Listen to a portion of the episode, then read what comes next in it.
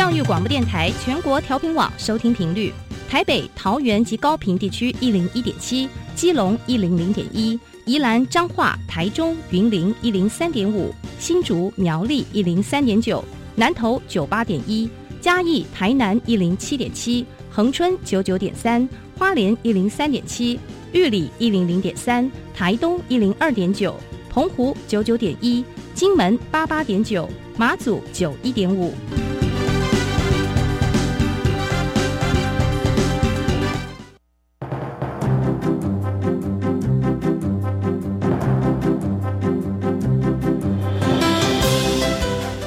的教育要怎么做，才能使孩子面对未来的社会呢？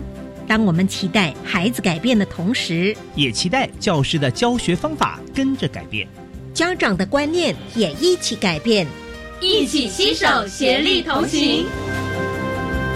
谢若楠老师带您探索自发互动共好的十二年国教新课程，听见台湾教育的改变。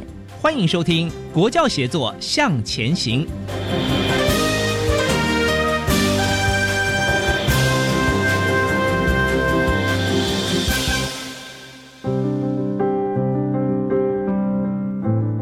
欢迎听众朋友在周三的晚上一起收听《国教协作向前行》，我是若楠。对于还在高中就读的同学或家长来说，如何准备学习历程档案，可能是大家非常关注的一个焦点。学习历程档案是不是能够真的反映出我们在学校的学习状态？那又应该如何呈现呢？我相信这也是听众朋友很关心的一个议题。对于经历过台湾经济奇迹的朋友来说，一定可以感受到台湾的技职教育呢，其实是一个重要的幕后推手。技职教育为传统产业还有中小企业奠定了人力的基础。这几十年来呢，技职教育对于台湾产业的转型还有升级，也有着重要的影响和贡献。但是，随着我们的经济产业的发展，继职教育的现况和它的未来走向到底是如何呢？今天特地为听众朋友邀请到的是教育部十二年国教新课纲推动专案办公室陈美姿副执行秘书，副执秘你好。各位听众朋友，大家好。是最近几年来呢，为了符合新兴的产业、智慧的产业，还有服务的产业趋势，技职教育可以说随着这些重点发展的产业，培育出各项的专业人才。节目一开始，我们先请傅志密跟听众朋友分享一下技职教育的目的到底是什么呢？是。呃，我觉得在谈继职教育这一件事情的时候，其实我们应该都大家都会第一件事情就先回归到我们的产业需要什么样的一个人才。是那呃，现在在谈继职教育，可能不只谈产业喽，因为以前在谈工业四点零，但现在在谈的是社会五点零，也就是说，在我们社会上需要什么样的一个服务的一个人才。那这个人才里面有一些是学术型的，有一些是实务型的，有一些是创新创意型的。那呃，很多人在他自己在生涯试探的时候，他会知道说，哎，自己是适合学术倾向的。哎，有的人觉得，哎，我适合当一个播音员；那有的人觉得，哎，我适合做动手做一些东西。那的确，在社会上，其实各行各业都需要有一些不一样的人才的一个一个产生哈。那这样的人才是就是要服务我们这个社会哈。所以，基职教育它当然在扮演着非常非常重要的一个角色。嗯哼，这样的一个角色也推动的我们的经济的发展向前。行，可是，在教育的现场来说，我们在培育这些人才的时候，应该是随着时代的脉动不同而有所改变，对不对？所以，我们还是来回顾一下，也跟听众朋友分享一下，继职教育在现在啊，它扮演一个什么样的角色？我们怎么样来看待继职教育呢？是啊，其实从我们继职教育在开始的时候，我们其实是单一行业，嗯，也就是说，我们在培育的时候就会觉得，哎，对准了吼，你以后就是呃，服装制作。哦，你就是打板师，你可能就是木工，就是会直接对准一个行业。那台湾的确在经济起飞的那一段路程上，我们这样的角色是扮演了很重要的一个经济的一个奇迹，因为我们做了很多很多的一个一个基础的一个代工。对，但是慢慢的、慢慢的，我们也知道说经济在转型，所以开始会有一些知识的一些。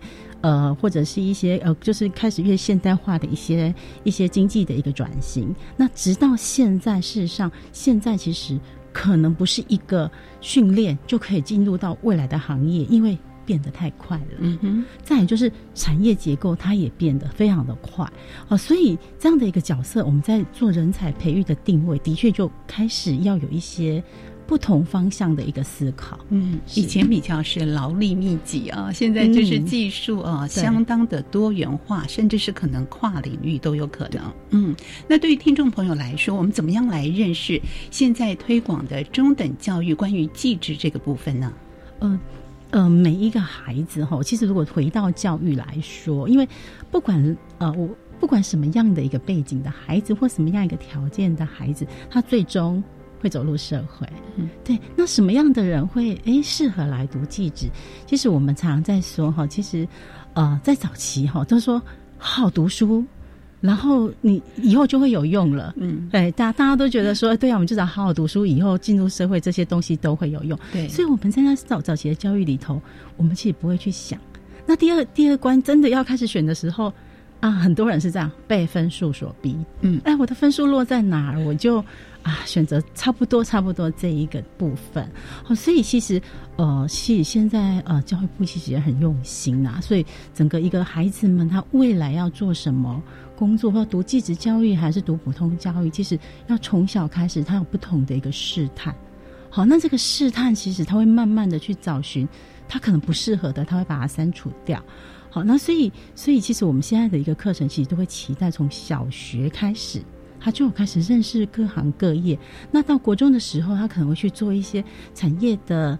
的一些参访，然后会去那个职探中心做一些课程，那慢慢你就会开始在划分了。哦，我可能适合这个，可能不适合那个。那我们也知道说，每个人有自己的学习风格。嗯，有的人他透过操作，他学的很快。他如果没有经历过，你讲给他听，他听不懂。就像我，如果叫我哎，叫我哎去拆解一个东西，说明书放着，这样看其实。很难懂，但有的人他就是很容易，他可以做操作型。那有的有的人他其实就是需要那个呃呃，就是逻辑思考非常好的。所以每个人他自己有自己的学习风格。所以我觉得，如果您的学习风格如果在读那种学科的部分，你觉得读起来是非常的，诶，没有那么的快乐，也不是那么适合自己的时候，其实或许试探型的课程或者操作型的课程是如果适合您的学习，事实上它就是一个技职最重要的一个人才。那呃，技职教育其实，我觉得到现在，其实我们台湾其实有很多很棒的技职教育科技大学，都是很棒的。那这些很棒的，其实我觉得也让所有的民众吼开始想了，哎，不是人是划分的哈，会读书不读书，而是应该看看自己的风格属于哪样的一个风格。其实最后那个就是最后的那个终点，其实是。是一样的，只是大家经历的路程是不一样的。嗯，是。换句话说，从小我们在不同的教育阶段里面，我们都应该有很多的自我探索的机会，来认识自己啊。我对于什么领域有兴趣的？有的时候想象跟实际不太一样。也许我觉得我喜欢，但实际做起来好像这不是我要的。所以从国小、中学这个阶段，甚至高等教育阶段，我们不断的在探索自我。了解自己，所以它有一定的进程。那目前教育界来说，我们有哪个部分或哪些特别的课程，它也符合现在继职教育的现况？我们可以举一些例子啊，让听众朋友比较了解，或者是您觉得印象中有一些学校做得很好，也值得大家借鉴的呢？啊，是现在其实呃比较，我们真正是开始很努力去做直探的部分会在国中，嗯，所以国中一开始他们会有一些的一个经费可以申请，那他们会去做产业的参访，哦，从七年级开始。他们就开始做产业的参访，那再来就是有一些学校，部分学校他会在弹性课程里面已经开始让学生开始上各种职业课程。那在这这些职业课程呢，其实都会配合的呃技术型高中的老师来帮他们做一些规划。那孩子如果在这样的课程里面，哎，觉得很感兴趣的时候，他们到了九年级的时候，他们就可以去选择记忆班、国中记忆班。那国中记忆班就是整个班级去到了技术型高中上课。那当时其实哦，我在技高的时候，其实有一群孩子，我那时候上的是家政群的课程。那小孩其实他们就会去选他们可能感兴趣的。那他们来上课的时候，其实我们会把单元切的，呃，就是比如说呃，家政群要上的工作就有这么一个大部分，我们就再把它切成四小段，然后把它最重要的核心就在他们来的十八周，让他们去体验。那其实那时候孩子来，我们可能要上服装制作，哦，上教具制作，然后要上简单的餐点，然后再美肤美发。好，那那当然我就只能上我专场。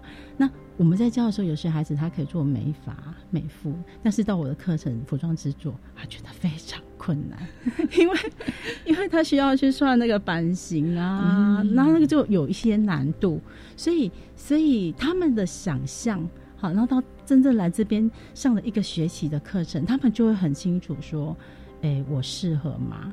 哎，有的孩子就真的离开了，哈，有的孩子就说，哎，其实我可能适合是美术，因为他们动手做跟。他们切不开哦，就设计群跟呃家政群，他会切不开，因为他只觉得他只是很会画，或者画东西很可爱这样。但是他在这样的一个体验课程时候，是真的很真实的，而且来到了就是你高中。好，那有的孩子就说：“哎，老师，我还是回去好好读书好了。”对，所以所以什么学生都会有。那但是我觉得很棒的是，他给他这一次的机会，所以他体验过后，他会清楚的知道说：“哎，那我下一步该怎么走。”嗯，所以有不断的尝试的课程啊，让孩子们在学习的历程里面，他可以去思索、去体验，来了解我到底适不适合进入到这样的一个领域当中。不过现在有很多的高中技职，其实呃，慢慢的有很多科技大学啊，或者他们升等为大学等等，哎，也衍生成很多呃，在高中原来选择技职教育的，但是他们愿意再继续的升学，这对于我们。当初培养技职体系，希望能够进入到产业工作，会不会产生一些不同的变化呢？呃，的确哈，问到非常重要的一个核心哦，因为我们在想说，它其实应该就是对准了我们的就业。嗯，好，那。这样的呃，其实有很多的课，比如说我们有什么就导专班啊，我们有建教合作班啊，哦，这个就真的更对准了，就是我们在期待他毕业之后就能够进入到职场，而且马上对接。尤其我刚刚提到的呃建教合作班，它其实就是一半的时间在学校上课，一半的时间在在机构上班。那那这样子呃，三年后我们就会希望他马上就进入产业，但是。的确哈，就有有两个方向，可能是我们也未来在教育推动上面在思考的一个问题哈。第一个其实就是不外乎哈，产业它其实是变动的，也就是说，呃，有一些传统的产业它会慢慢的会转型，所以孩子如果在一开始他做最基础的一些工作的时候，他会觉得。哎，差不多，我这样差不多就可以了。那的确，在产业在转型的时候，他的确他必须要再进修。但是我觉得经历了他在产业工作之后，他在进修，哎，他的想法是不同的哦，因为他知道说他可以把什么东西跟什么东西做跨域啊，或者是说他可以怎么样？因为人进入社会之后总会改变，就像我刚踏入社会的时候，我也没有想到有一天我会坐在这里，因 为就就会在很多的成长经验当中，你会把一些旧经验再跟新经验结合，然后再去一些。思考哈，所以所以呃，有些人会谈到说，为什么台湾的孩子都是这么喜欢呃在进修啊？为什么要在读书啊？那的确在华人的教育里，呃，网上就是那种读书真的是一个非常清高的事情了哈。但是呃，我觉得这样的一个机制。大学的设立跟研究所的设立，我觉得如果方向是对的，也就是说，让他在职场上的一些东西，然后能够在精进，然后能够有一些新的研发，那我觉得他跟传统学术的那就不同。哦，所以我觉得在角色定位上，其实的确是应该是有分野的啦。好，所以呃，不要说哎，高职的孩子去去读大学就不应该。哎不一定哦，因为他其实在在技术上面的研发，那可能也是他未来可以的走向。因为我觉得台湾终究我想迈迈向那种非常先进高科技的国家哈，所以我觉得这些方向其实是可可行，也是我觉得是热见的。是，也许他在呃高职这个阶段学习的实作的部分，再加上进修之后的很多理论的辅助啊，我觉得他可能可以发挥更多、更同呃更多不同的一个领域跟特色所在。那目前对于我们台湾的继职教育来说，经过了呃这么久的一长久的一段时间，不管是为我们传统的产业，或者是现在中小企业等等人力的一个基础的培养，那在十二年国民基础教育之下呢，继职教育。做了什么样的改变？那到底有些什么样的特色？目前会发展到一个什么样的现况呢？我觉得这也是必须要让听众朋友来了解的。是，呃，在十二年国教，其实我们对于继职教育哈有一个方向，我们就是希望它是务实致用，嗯，好，就是完全的能够真正用在它未来产业上。那听起来好像很简单哈。但是是呃，我觉得它是非常不容易的。如果我们回来看技高跟普高的这一波课纲最大的差异，嗯，技高非常非常在意跨域，嗯，那这个跨域其实是很有趣的一个跨域哈，就是说，呃，他未来进入到社会上，他其实是要服务人，好，例如说，其实我们现在看很多，呃，我就从那个优质化素养导向的这些工作坊，老师们在规划课程的时候，好，呃。呃，比如说他现在在上一个上上上个礼拜哈，在看到一个教案的分享，他是表演艺术科的学生。那他的这堂课呢，老师就用他的选文《桃花源记》里面的文章哦，然后因为其实呃，他要表演嘛，他看得懂文本嘛。那国文老师他的目的是要教孩子看得懂文本嘛，哈，所以其实这两个人其实要密切的合作，所以他们在这两门课两个就互相搭，然后他在在在表演艺术课的时候再回去看文本，然后再把那个情境演出来，哎，这就是一个非常非常有趣的哈，也就是说。有很多的知识跟很多的东西是需要跟就就是他的职业上面其实是要做链接的。那在这一破新课纲里面就很重视孩子们的这个跨域的一个一个想象。那再来就是那怎么样应用到他的现实情境、真实情境？这也是我们一个情境链接最重要一个部分。也就是这些能力是要带着走的，而不是真的在练一个传统的练习啊，记忆不断不断的练，练到非常精熟这样子。所以我觉得这批孩子其实会思考，就多了一个会思考。然后他们拍的那个影片，比如说那个那个性别。家家庭暴力的房子的那个预告片，哇！我看了就是太耸动，就是我会吓到啊！怎么这么耸动？这样 就是呃，看了会很有感觉。但是哎，孩子的想象世界就这样子。但是我就想说，你这给阿公阿妈看，或给小朋友看，会被吓到这样子。但是孩子历经了，他就知道说，哦，原来预告片其实是要吸引人家来看，但是也不能有那种负面、那种恐怖的一个效果。那孩子就在这样的一个经验当中，其实他学会了。那第二个我要来谈的就是，呃，跨域教学，我觉得呃，这个这个很重要。以外，我觉得孩子们那个自主的能力是很重要的。怎么说？嗯嗯，知识如果是被动的来，我们只是被他操作，就是不断的练习。但是他进入职场上，其实他需要有他的一个想法。呃，我要怎么去解决这个问题？其实几乎每一个。呃，企业每一个单位都会觉得孩子能够面对不同的陌生情境，然后愿意去解决。对，所以，所以在我们接触型高中，现在其实也是大量的去辅助孩子去做自主学习。那有这样的计划，也就是说，孩子当申请这个题目的时候，我们就去把他媒合大专的老师、产业的老师来协助他去呃做他自主学习的一个完整的一个一个产出。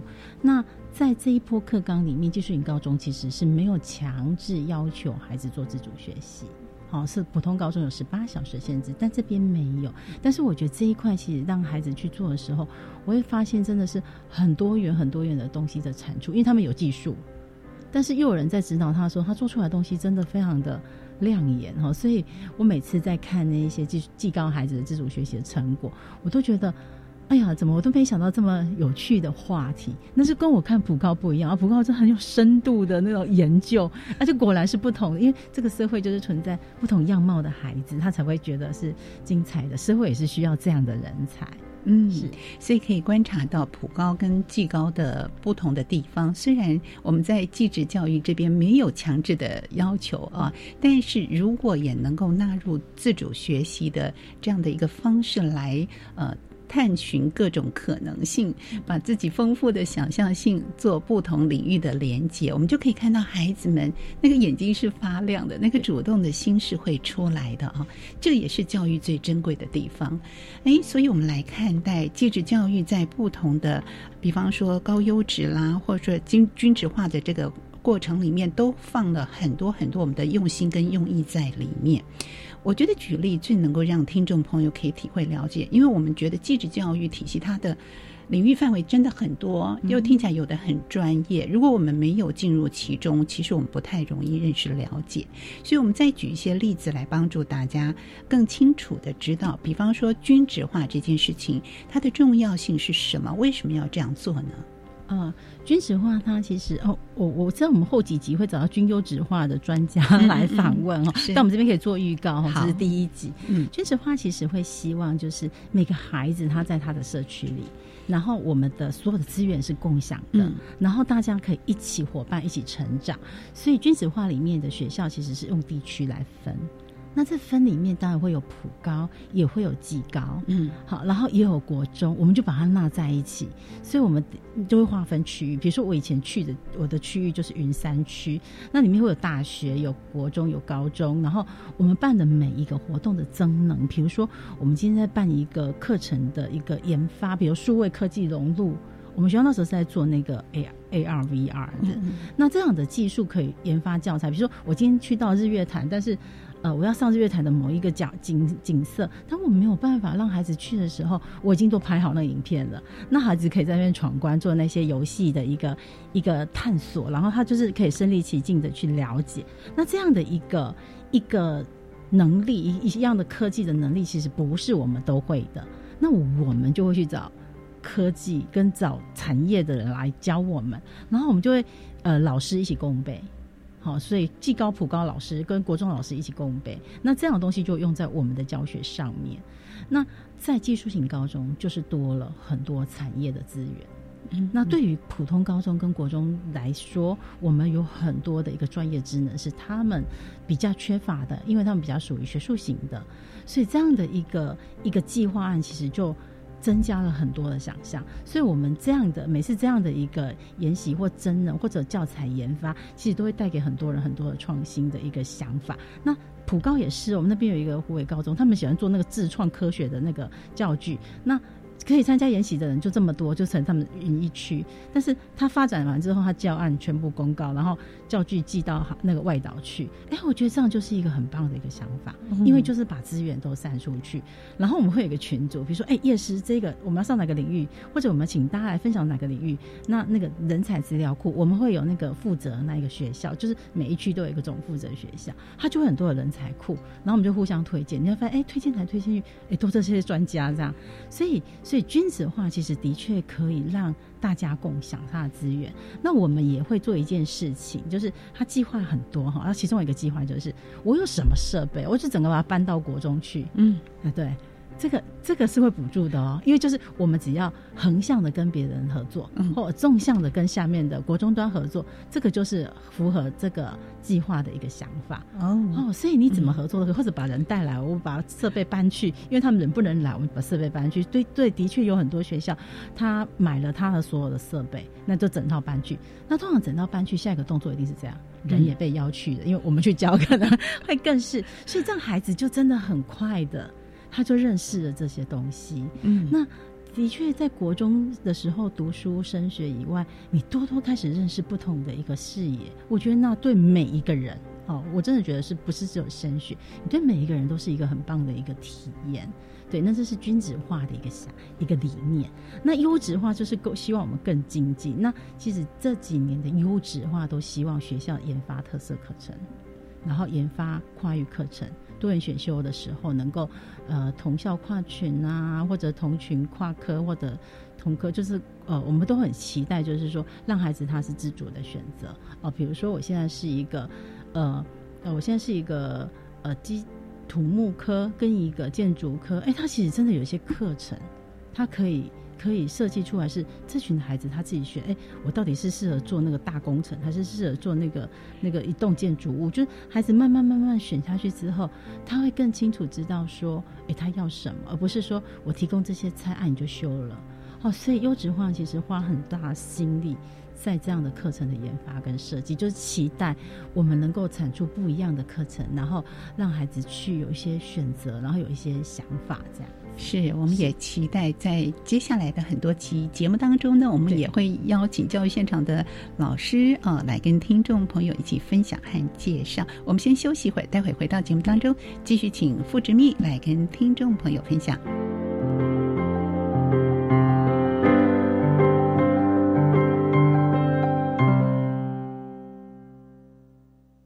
我是吕军医师。接种 COVID-19 疫苗是预防感染、避免重症最有效的方法。接种后，请在现场观察十五分钟。如果曾因接种疫苗发生急性过敏反应，则要在现场观察三十分钟。接种后如有持续发烧超过四十八小时、严重过敏反应，或接种后二十八天内出现持续性头痛、呼吸困难、下肢肿痛或皮肤有出血点等，请立即就医，并告知曾接种 COVID-19 疫苗。有政府，请安心。以上广告由行政院与机关署提供。全民节水到点来，轻松节水三步骤。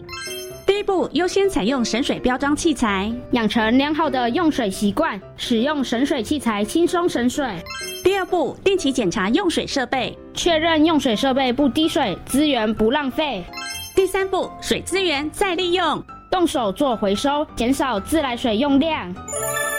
节约用水不分你我，让行动不只是口号。以上广告由经济部水利署提供。我刚刚接到国税局电话通知要退税呢，所以我赶快去提款机办理转账。等等，这是常见的诈骗手法，别被骗了。国税局只会用退税凭单或存款账户退税，不会以电话通知退税，也不会要民众使用 ATM 转账退税。原来如此，现在诈骗手法层出不穷，不小心谨慎真的不行呢。所以接到这类电话，一定要先冷静下来，并打反诈骗专线一六五求证，才不会得不偿失啊。没错，纳税义务人人有责，这样才能做个快乐纳税的好公民。财政部台北国税局关心您。大家好，我们是台湾弦乐团，我们都在教育广播电台。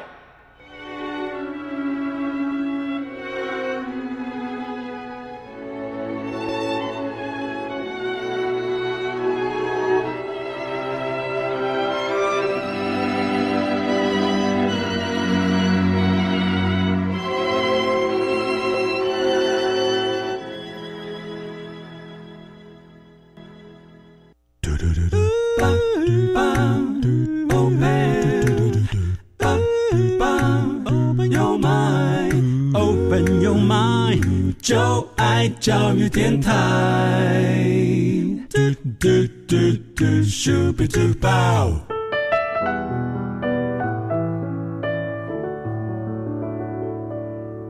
继职教育呢，曾经是台湾经济奇迹的幕后推手，也为我们的传统产业跟中小企业奠定了人力的基础。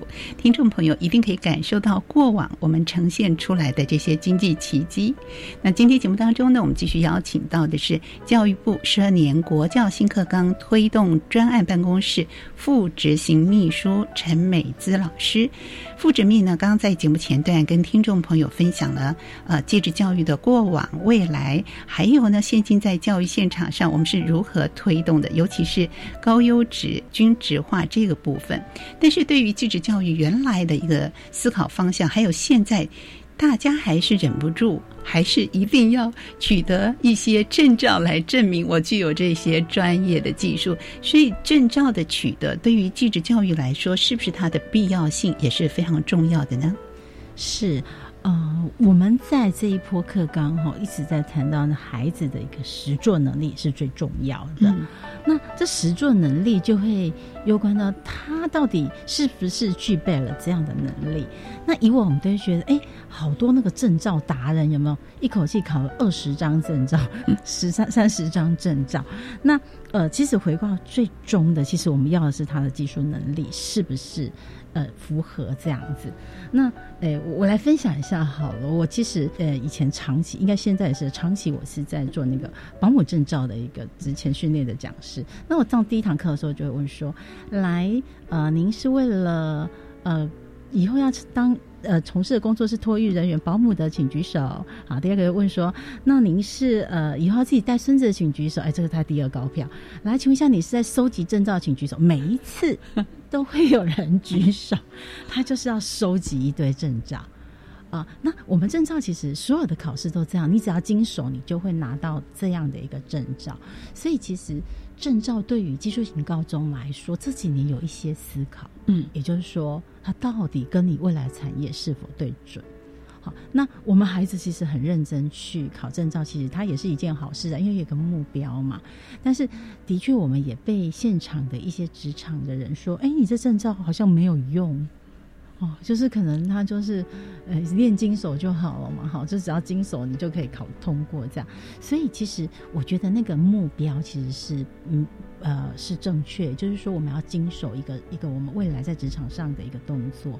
那但是呢，那要收集证照这件事情，我就觉得那个可能就不需要了哈。如果真的是没事的话，想要去自我挑战的话，那是另外一回事。但是啊，证照的确要跟产业是对准的。那的确，我们你会发现，继职教育很有趣哦。它是教育部，然后如果你跟呃证照有关，就会跟。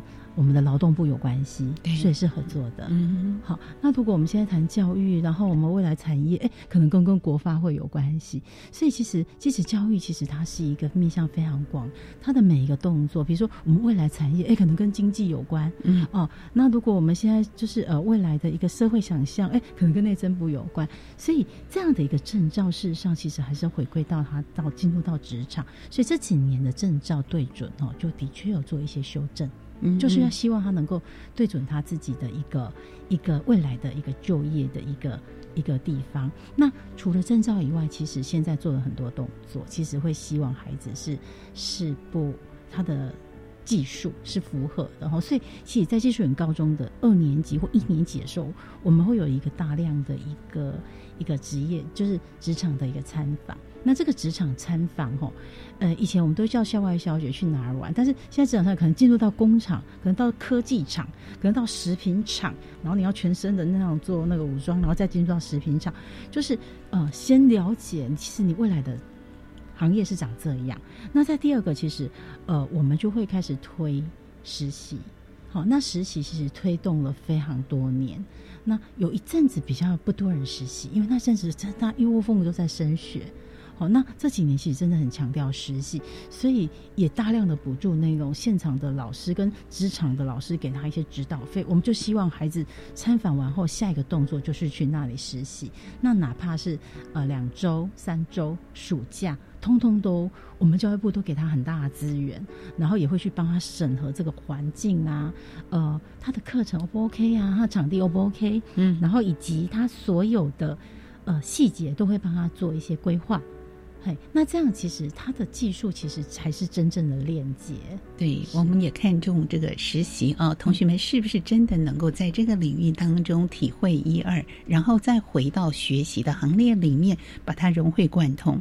可是现在也非常重视这个国际的一个连接和产业的连接，现在产业界国际化的程度也非常的高，所以在这个部分是不是也是我们继职教育很看重的呢？呃，国际移动嘛，好在我们在记在这的时候，其实就会希望我们其实孩子具备这样的一个能力。那事实上，呃，其实呃，国际之间的一些智慧，其实也是给我们很大的一个启发。哦，所以呃，在优质化里面就有很多学校，他们会做记职的一个交流，他们在寒暑假的时候去做交流。所以可能你的上一集或下一集，我们可能会访问到他们去国外交流的这个部分。那再来就是老师可以去实习。对，那我们这几年也有老师实习，那也有申请到国外去做一些实习，所以这样的一个国际的一个趋势，然后或者产业的一个趋势，其实都是我们继职教育的一个方向哦。所以继职教育之前在继职在造的这样的一个计划里，国际移动就就是我们很重要的一个方向哦。因为台湾其实台湾其实是一个海岛型的国家，那台湾其实有很多的经验，其实跟国外其实是分不开的。对，所以这样的国际经验对台湾来讲，真的是非常非常的一个重要。嗯，对。换句话说，他的语言能力也是相对要提升的。是，呃，绕回来说呢，我现在来看自己的孩子，语言能力不弱哦，嗯哼，因为他觉得那是个用得到的，对，他是个用得实际就可以用了，对对，所以，所以我我也发现哈，就是呃，我们现在在推那个双语师资，好，然后要推，呃呃，也不不止双语师资，就是姐妹校。哎，就就我之前服务的学校好了，我们其实，呃，姐妹校的部分，因为都跟英语系的国家合作，嗯，那呃，我我们那时候刚好跟美国，我们有时差，那有时差，哎，我们当然希望找那个可以同步教学，但有时差之后，我们发现很棒，哎，就是。他们就是只能把影片传给对方，对方再回应给他。所以，比如说我们设计，他们那时候是共备嘛，我们就共备，然后再认识。比如说那时候在认识运动，我们有四个单元哦。那个我们美国那个学校，他们是以橄榄球队为主的，那我们就有个主题就是认识运动。然后，然后我们录的，我们介绍台湾的一些运动的赛事啊，然后给他，然后他们再录还回给我们。那我们技术型他们是普通高中，我们技术型高中的孩子就很厉害，他很会拍摄啊、剪接啊。等等等等，然后语文讲的不好没关系，练了十遍二十遍，所以讲的非常溜。然后影片效果非常的好，有动画这样子。然后传出去的时候，后来美国孩子说：“哇，台湾孩子怎么这么厉害？”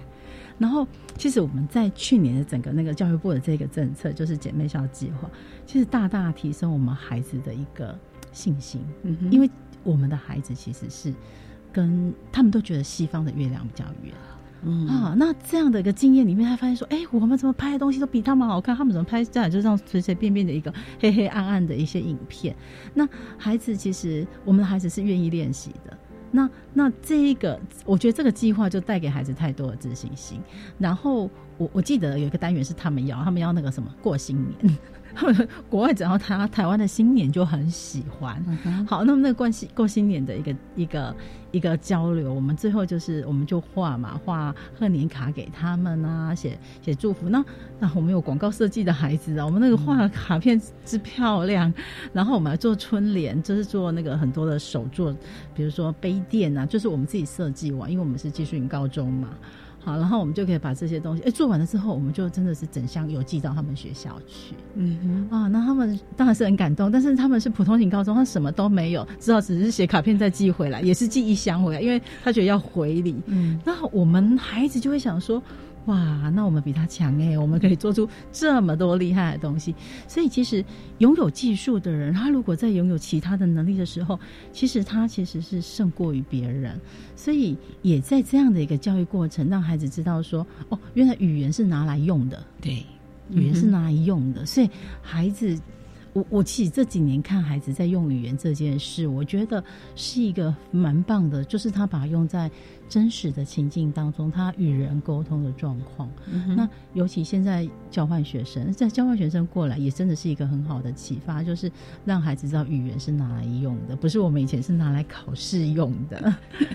好，所以继职教育里面有很多很多，随着我们十二年基本国教之后呢，做了一些转换，做了一些改变，是否也希望能够引进业师来协助啊，在教学的现场里面，让我们的同学们有。更多不一样的视野跟学习呢？是，呃，在于跟产业就是希望它不要落差，嗯，所以有两条，一条是对老师啊，老师要去公民研习。好，我们就寒暑假就去到机构，去到那边跟他们一起，然后学习他们所有产业的东西。嗯，那第二个是直接产业就对了学生哦，所以我们在我们的实习课程都可以申请这样的一个补助。那也大部分的学校都有申请这样的补助。那夜师进来的时候，其实我们会去审他的资格哦，他是不是具有这样产业的年资？那他是不是有国际比赛的名次，或者他是有什么以及证照？我们就会依照那个一些规准去去判断这个夜师是不是适合这一堂课。那一个学期有二十一节课，那我们夜师就会进来七节课，然后跟着老师一起。然后去上课，所以夜师必须要跟老师讨论一下，共备一下我们现在的进度。那可能这七周的课就由夜师主教，然后我们老师就是协助。那其实老师其实是需要也要自己增能，所以这夜市如果比如说，哎，我申请了一年、两年、第三年，可能我们就会希望他再换，因为我们会希望这个夜市的直接教授我们孩子的时候，把这个讯息带回来是给孩子以外，也要给老师。好，所以夜市协同教学这一块，其实的确给现场很大的一个帮助。因为职场上的所有的一些专家，他其实他拥有的一些新的资讯，就会在这个时间点带进来。这也是教育部非常用心的一部分。是我们看到教师和业师共同的协力合作，也让我们的继职教育展开不一样啊，激荡出更多的火花，让孩子们的学习更加的好。那我想节目最后，我们也请傅执密来跟听众朋友回应一下，就是我们回头看现在基础教育的发展也好，它的愿景也好啊，我们都希望给每一个孩子是一张他独特的蓝图，他有学习的地图可以前进。所以最后也鼓励大家一下，是我觉得每一条路都通罗马。那找到最适合自己学习的路，您就会发现它是非常精彩的。那在技术型高中里的孩子，其实他是非常多元的发展。所以其实你高中孩子，你就会听到很多的欢笑声跟欢乐声。所以，呃，我不只要跟孩子说，我也要跟家长说。因为如果不认识的时候，会觉得说：“哎，读这个适合吗？”事实上，其实最适合自己的路就是一个最棒的路。所以，我觉得所有的孩子跟所有的家长，应该让孩子去了解、去试探自己，然后找到一条最适合自己的学习的路。我相信，适合自己的时候，你的学习是快乐的，是欢乐的。那最后，我们走到最终的终点的时候，是适合自己的工作，那是最棒的。所以，呃。在未来的选择，我期待大家都用自己的心、用自己的手、用自己的的脑去想想自己是不是适合这条路。然后呢，再来就是台湾的教育非常非常的宽广，也就是说，你打算怎么走，路都是开着的，所以不要。害怕，永远的永永远要知道，这个路永远是开着的。你只要去尝试，路就是会走出一条属于自己最漂亮的路。嗯，那对于目前还在这个国中阶段的家长来说，孩子来说，其实他们有内心很多的一个思考。有的人会是想用兴趣走向，有的人是分数走向，有的是觉得这个学校的名称特别的好听啊。每一个人的要求还是需求不一样。那可能大家对于现在继职所处的一个环环境啦，或者是未来的发展呐，都是家长跟孩子们要思考的一件事。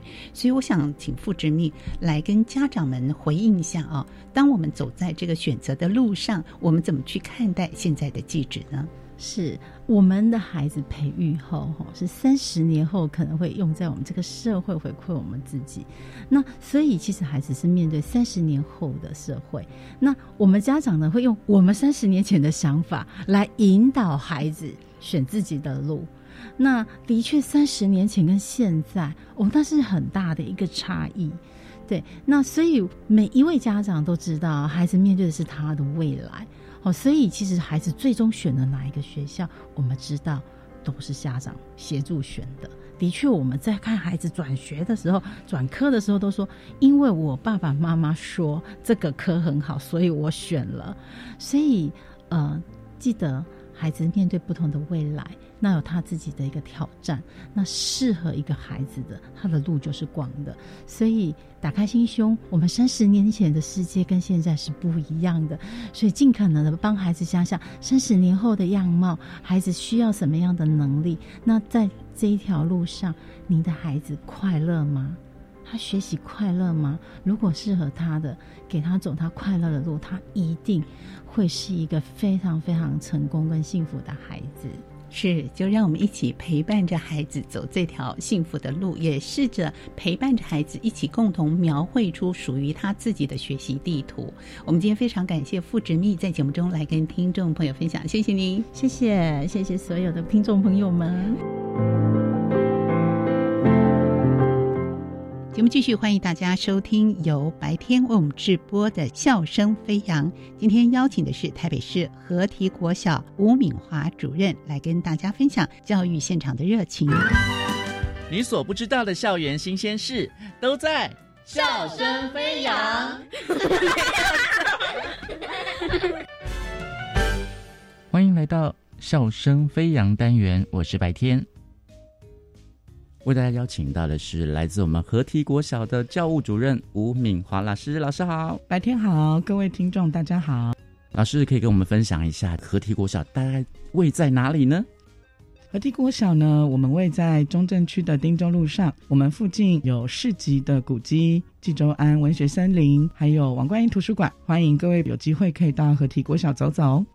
因为济州安，我们都知道很多诗人朋友们都会在那边开会呀、或者是,、也是我们和提国小的学生，他们可以由老师带到那边做一些活动啊、对，我们的校定课程、嗯有搭配学校附近周边的资源。济州安文学森林是我们学校学生他们必备，一定每年都会去拜访的校外教学走读社区的场馆。嗯，哇，听起来很精彩哦，而且好像是会到一个日式的建筑里面，大家都要脱鞋子，里面就可以泡茶嘛。哦，老师，我记得是这样子哦，白天太厉害了，因为我就常常去。没错，集中安文学森林，因为它就在社区里面，嗯，所以也很深受社区朋友的喜欢。像日式建筑的场域，嗯就大家可以平常就可以去参观。是那记得一定要穿袜子，嗯就是保护古迹。对，然后呢，周边有一些，应该说我们就靠近新店溪，嗯，所以有一些骑单车啊，或者是有一些风景可以欣赏。敏华主任，为什么同学们会叫您圆圆主任呢、还是你自己取的？因为我们在学校的现场哈、嗯都会希望学生跟我们能够拉近距离。哦对，那常常孩子他们小一进来，就会让他们先对于学校有安全感、嗯。有熟悉的感觉。嗯所以我都会问小朋友，呃，猜猜看我叫什么名字？是。那他们就会说，一开始可能有点犹豫，嗯，提示他跟我的长相有关系，嗯，那答案都八九不离十，就会知道我圆圆呐、圈圈呐、嗯胖胖啊，哈、所以大家都很厉害。是但是主要是跟我的长相特征有关系，嗯小朋友方便记忆这样。是我们圆圆主任，就是很容易把自己的特色告诉同学们，其实这是您的爱心，要快点融入。学校的特色有哪些特点亮点呢？可以请我们的演员主任跟我们说。谢谢白天，就是合体国小算是一个小而美的学校。嗯，那我们学校大概有六十几年的校史，虽然校史比较悠久，但是我们的校舍逐年都有在做更新。嗯，所以可以看到我们有很多很不一样的素材，都跟我们学校的阅读特色有关系。是，呃，我们的整个的环境建筑呢，就紧扣住学校的阅读特色教学。嗯，所以只要踏进合体国小的朋友们或是来宾，就可以看得到我们学校的阅读特色，以阅读这个主题，在我们的校园角落去。呃，建制一些，比如说阅读的小角落啊，嗯。或者是我们会有绘本的墙面，嗯哼，那孩子他们进入校园就可以，好像进入一个大故事一样。是，那校园就是一个大教具。对，除了阅读之外呢，因为合体的学生人数不是太多，嗯那我们也位处在一个比较特别的地点，就是，呃，我们说蛋黄旁边的蛋白区。哦，好像中正区照理来讲，应该说学生的各方面的发展应该不错。嗯哼，但事实上，我们旁边有比较老旧的眷村，是，所以我们弱势跟需要帮忙的孩子也不少。嗯哼，那我们学校收蛮多的特别需要帮助的孩子，是，就是特殊生会多一些，嗯哼弱势的孩子会多一些。对，那我们对这部分的孩子的照顾是很系统跟全面的关怀。嗯哼，对。那想请教圆圆主任，为什么特殊的孩子的教育的学生会在这边比较多呢？呃，我想是因为大家口耳相传，然后学校的特殊教育也做出一些口碑。哦嗯嗯、我们对于特殊生就是把他们做普福特的融入跟合作，是就是让孩子他们在普通班可以受到认同，嗯成为他的一份子。那这当中，孩子可能会需要一些辅导的资源，嗯那辅导的资源也会溢注在这些孩子身上，嗯哼，所以他们能够在这个环境里面去健全的，嗯。然后也开心的、快乐的学习。是。那想请教圆圆主任，您的经验也有在辅导团的国小特殊教育辅导小组是是是，来担任职务就对了。是就是、嗯。应该说公忙之中，其中有一个任务，就是在北市的特教辅导团是。在做一些学校之间的合作跟协助，嗯哼然后也会吸取更多对于特教方面的认识。嗯哼那对于各个学校的特殊学生跟特教老师，呃，能够提供适时的支援。是，所以说学校的这个所谓的社区的秘密花园哦，就是很多社区您都可以带领着学生去那边拜访啊。圆圆主任有没有什么比较印象深刻的部分呢？印象深刻，应该说就是。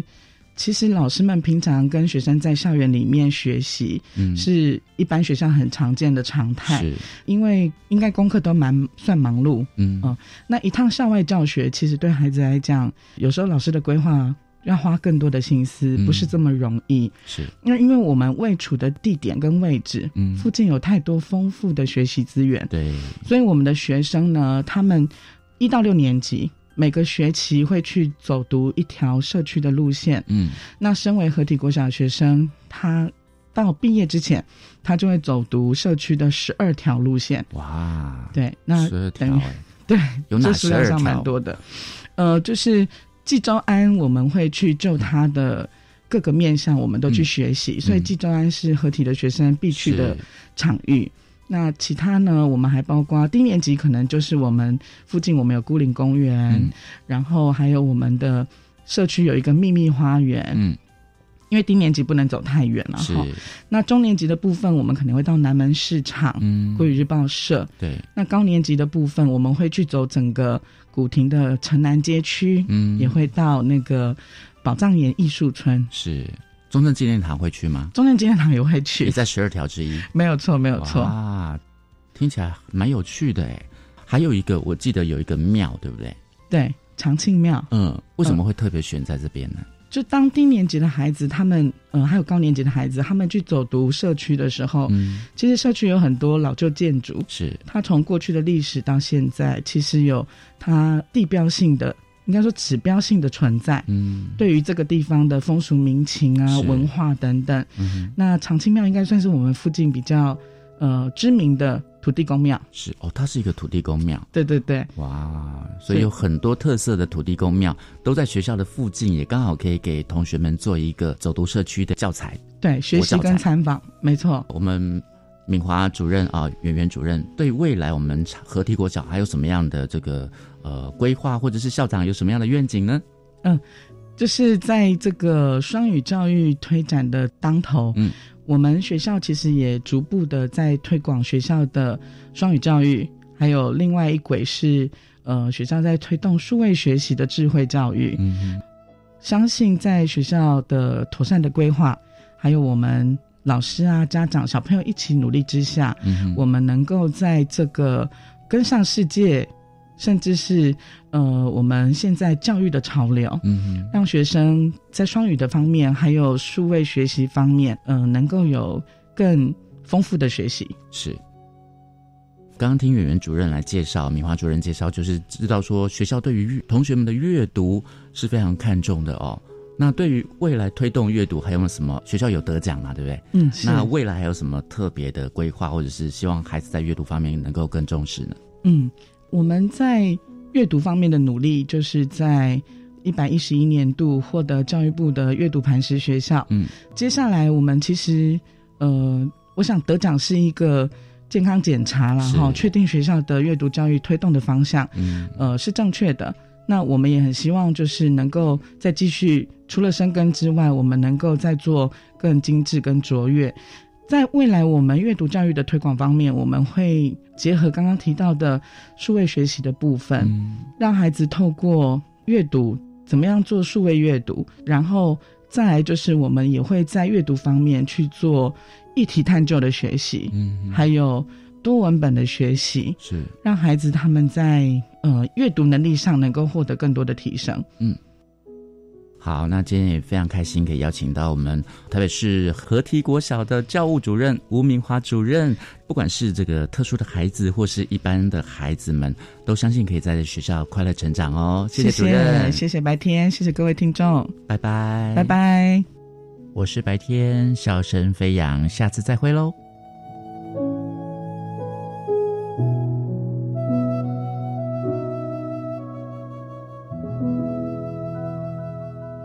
谢谢白天我们直播的笑声飞扬这个单元，今天节目就进行到这，感谢听众朋友的收听，也欢迎您上网订阅我们的 Podcast 节目《国教协作向前行》，我是若楠，下周见，拜拜。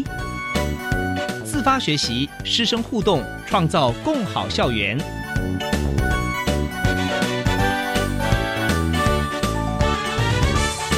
国教协作向前行节目由教育部提供。